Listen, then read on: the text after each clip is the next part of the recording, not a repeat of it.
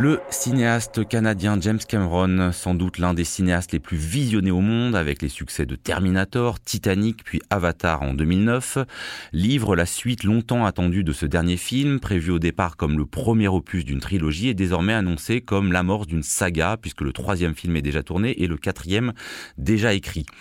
Avatar 2 se situe dix ans après l'intrigue du premier film, toujours sur la planète Pandora, habitée par les navis, menacée par des conquérants cherchant à accaparer les précieux gisements de minerais contenus dans la nature foisonnante et harmonieuse de cette planète. Pour celles et ceux qui n'auraient pas suivi ou auraient oublié, je rappelle euh, qu'Avatar se situe en 2154 de notre ère, qu'une mission, donc dans le premier opus, une mission militaro-scientifique a débarqué sur la planète Pandora, y a découvert un gisement permettant de résoudre les énormes problèmes énergétiques de la Terre, mais aussi donc cette espèce humanoïde, les navis, qui entretient, elle, un rapport écologique et spirituel structurant avec la nature. Et alors je vais commencer par une question que j'ai vraiment pas eu l'occasion de poser en un an et demi de Esprit Critique. Est-ce que vous l'avez vu en 3D et, pour que ce soit pas anecdotique, est-ce que ça apporte quelque chose? Euh, Est-ce que Avatar 2 pourrait sauver cette technologie qu'on nous a un moment vendue comme la technologie du futur et qui semble un peu vieillotte aujourd'hui? Alors bon, je l'ai vu en 3D. Euh, je pense par effet de nostalgie aussi beaucoup parce que moi, quand j'étais petite, euh, que le premier est sorti, c'était ma première expérience cinéma en 3D. Enfin, pour beaucoup de monde, et c'est un souvenir d'enfance un peu que j'avais envie de peut-être de réactiver de ce côté-là. Du coup, j'ai l'impression que voilà, l'expérience euh, de Pandora est indissociable de ce truc un peu euh, cinéma des attractions en 3D, euh, Vulcania, Futuroscope, quoi. Mais du coup, je sais pas si ça, ça va sauver la 3D qui, selon moi, est un, échec industriel retentissant. Quoi. Alors moi, je n'ai pas eu le choix, je l'ai vu en 3D, parce que je suis arrivée à la première séance du MK de Gambetta, pour être précise, et on a appris comme ça que euh, Disney, qui distribue le film, a imposé à toutes les salles pendant la première semaine de, de faire au moins une séance 3D euh, dans la journée. Et donc moi, je suis arrivée à la première séance et j'ai eu droit à une mauvaise projection 3D parce que le projecteur a bugué et que effectivement, en plus, quand on porte des lunettes, euh, ce qui est mon cas, ça rend la chose très compliquée. Donc moi, pour commencer, je dirais qu'il y a un coût d'entrée dans le film qui n'est pas seulement lié aux 2 euros des lunettes, parce qu'on ne peut pas les prévoir, c'est une nouvelle technologie, mais en plus, il y a vraiment, il faut accepter d'entrer dans cette nouvelle technologie.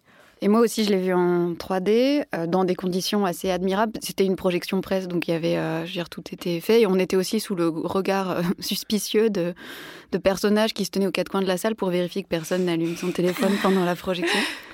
Et, et, alors pour moi, Avatar, le premier n'est pas un souvenir d'enfance, mais, mais je crois que comme pour le premier, moi j'avais gardé un souvenir assez époustouflant de ce qu'il parvenait à faire techniquement. Et là, je dois dire que je trouve que le seul intérêt du film, c'est euh, son déluge d'effets euh, techniques. quoi. C'est euh, mm, assez mm. extraordinaire la, la, netteté et la précision qu'il arrive à obtenir avec des technologies qui sont totalement avant-gardistes. Et puis, et puis même des variations de vitesse, on va en parler, mais la variation de la vitesse des plans, c'est assez époustouflant. Ensuite, le problème, c'est ce que ça raconte.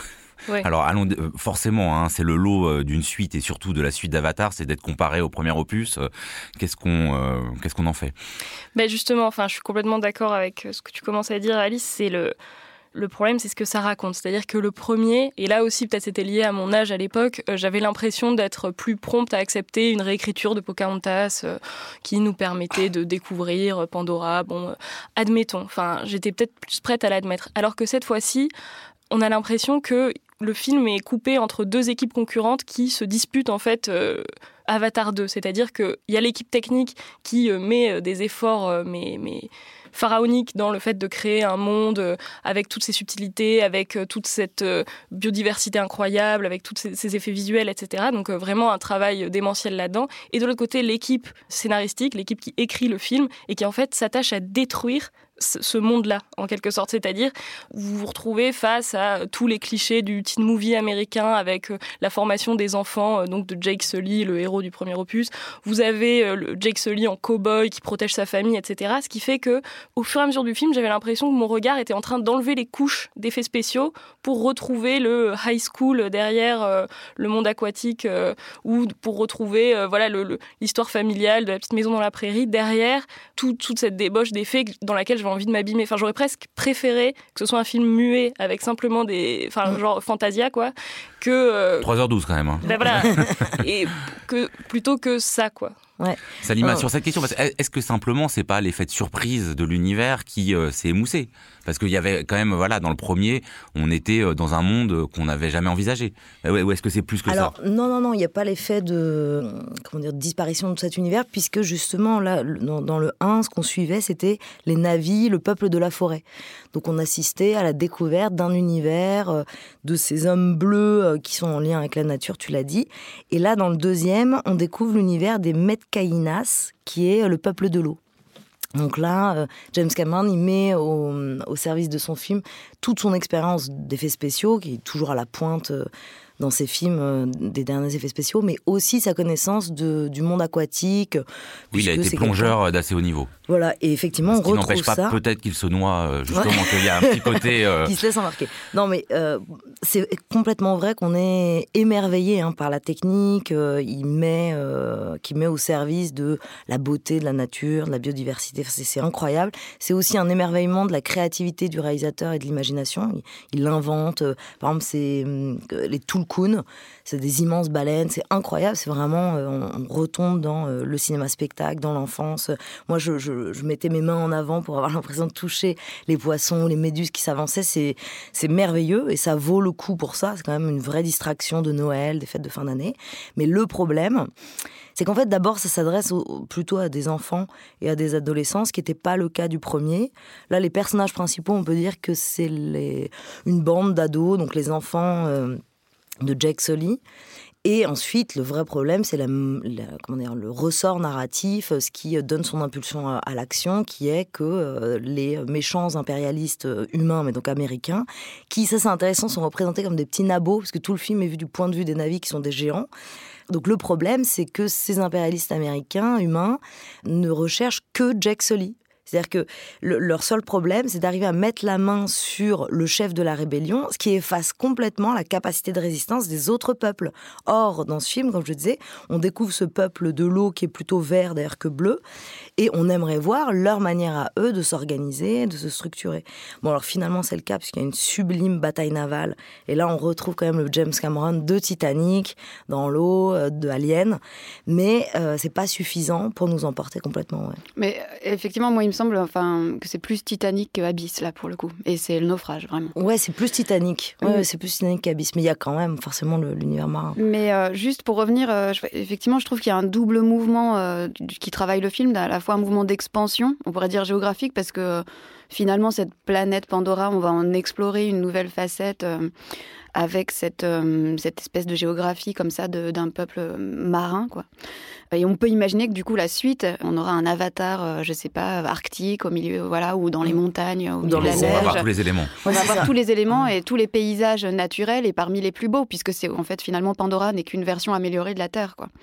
Donc ça c'est la, la première chose, mais dans le même temps il y a un mouvement de resserrement idéologique et que je trouve assez effrayant parce qu'il raconte quelque chose aussi de, du présent qui est euh, que face à la catastrophe euh, écologique, qui euh, ici s'incarne sous l'espèce d'une invasion impérialiste, écocide, génocidaire, etc., eh ben, l'option qui est choisie par Cameron, c'est celle du survivalisme. Et au fond, Jack Sully, avec sa famille, il incarne cette tendance qui est quand même très américaine, qui est Ok, c'est la fin du monde, euh, donnez-moi un flingue et je mets ma famille dans un bunker, et tant pis pour les autres. Et c'est ça, en Mhm. fait. Et le, le film se termine sur le mot euh, Cet endroit sera ma forteresse. Et, Mhm. et tout le ma film. est- famille, non, non, ma famille sera comme une forteresse. Ma famille Donc, sera on est ma même forteresse. plus que le survivalisme, dans un repli sur la famille qui est vrai aussi en France, qu'on vit complètement. euh, Et le, le avec l'explosion de- des du- ventes de Leroy Merlin, des gens qui se soucient plus de leur intérieur et de leur bien-être et de leur santé avec leur vélo électrique, plutôt que euh, plutôt qu'effectivement de, de la question politique. Moi, je suis totalement d'accord avec toi. Ah, C'est le problème pas encore principal à acheter des armes. Mais là, c'est vraiment. Et le, le mantra du film,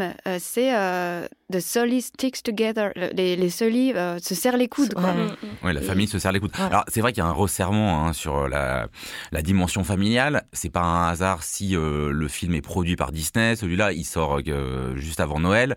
Et donc, est-ce que c'est le film familial Disney ou est-ce que quand même euh, la grammaire Avatar a réussi à percer parfois? C'est ça qui est un peu euh, là aussi euh, schizophrène dans le film. Enfin, en fait, j'ai l'impression qu'on est en train de dire qu'il y a toujours euh, des contradictions un peu insolubles tout le temps, tout le long du film. C'est-à-dire que oui, il y a l'introduction euh, d'enfants, d'adolescents, euh, de personnages euh, un peu de tous âges auxquels tous les membres d'une famille états-unienne peuvent à peu près s'identifier, on va dire, avec des enjeux liés aux premières amours, liés à l'indépendance par rapport aux parents, enfin voilà, toute cette panoplie de choses qui, par lesquelles il faut passer dans un film de Noël.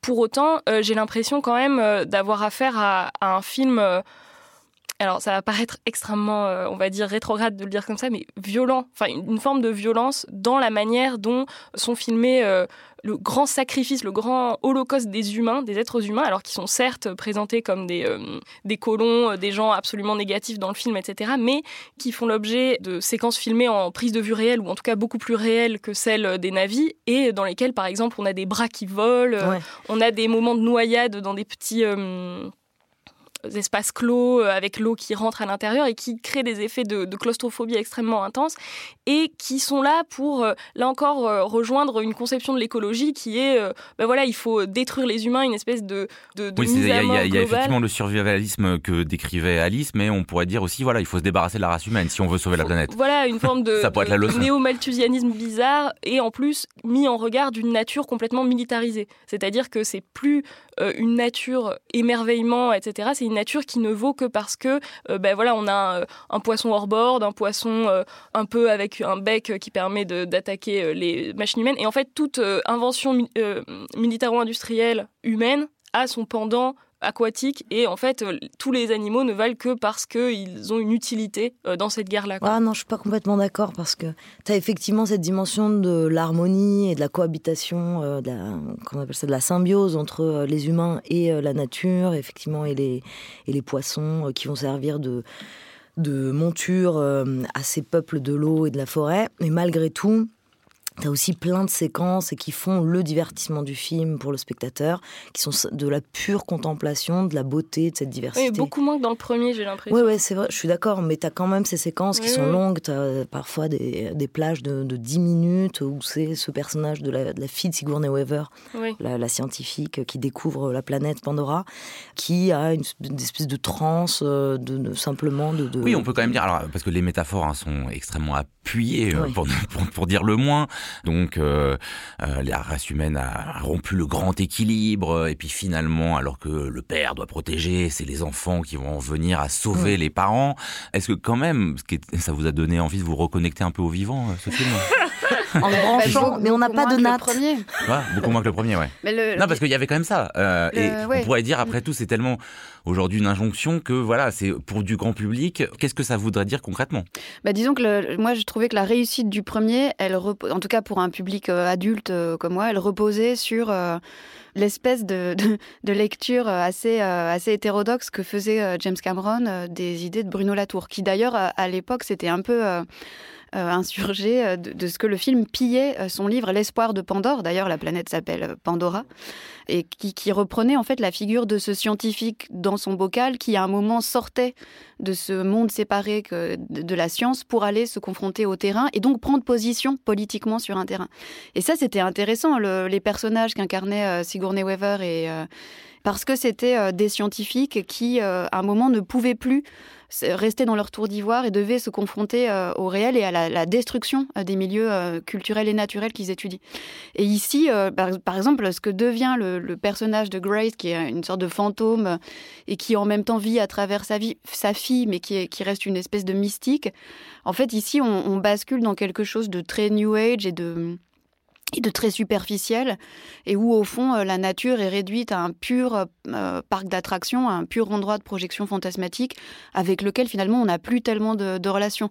Je trouve que c'est un peu moins vrai dans les séquences euh, sous-marines, notamment quand le, le, fils, enfin le fils mal aimé, euh, Loak, je crois, rencontre cette, cette baleine là avec laquelle il, il se lie, et je trouve que là, dans ces moments-là, comme dans la première plongée des enfants, on retrouve quelque chose, peut-être aussi de la fascination de Cameron pour ces milieux sous-marins. Je crois qu'il a passé les depuis Titanic, il a arpenté les mers dans des sous-marins. Il a réalisé une dizaine de documentaires, euh, voilà, mmh. sur les fonds marins. Donc, on voit que c'est un univers qui le passionne. Et je trouve que là, le film, tout à coup, prend un petit peu d'épaisseur. Mais le reste du temps, c'est lamentable. Mais après, qu'il se resserre autour d'un truc un peu, euh, enfin, moi, dans la relation avec la baleine, je l'ai trouvé un peu caricatural, un peu il faut sauver Willy, euh, enfin un truc de cet ordre-là. Et puis même euh, le fait que ça se referme autour de, de Moby Dick, enfin d'une vision très, euh, mhm. là aussi classique américaine de le rapport à la mer, tout ça. Et euh, de ce point de vue-là, j'ai trouvé que c'était moins effectivement subtil, comme tu le disais, par rapport au premier, où là, les scientifiques ont complètement disparu, ou alors ils sont là Ah bah pour non, montrer ils- qu'ils comprennent rien. Bah, ils sont, euh, ils à sont la même spiritualité, complices. Ils sont Ils même sont devenus alcooliques, là, comme l'autre sur le bateau. Ouais, complices de la prédation, de Non, mais je veux dire, les, scientifiques qui restent du premier opus, qui sont restés sur Ah oui, Pandora, oui. ils apparaissent à un moment Mm. extrêmement précis qui est pour dire Ah non, non, elle est épileptique, elle n'est pas vraiment mystique, Mm. et, euh, Mm. et Ou disparaît. alors ils torturent les enfants. Oui, voilà. Donc, James Cameron n'a pas continué à lire Bruno Latour, mais son film Avatar 2, La Voix de l'eau est visible depuis le 14 décembre dernier. L'esprit critique. Mediapart.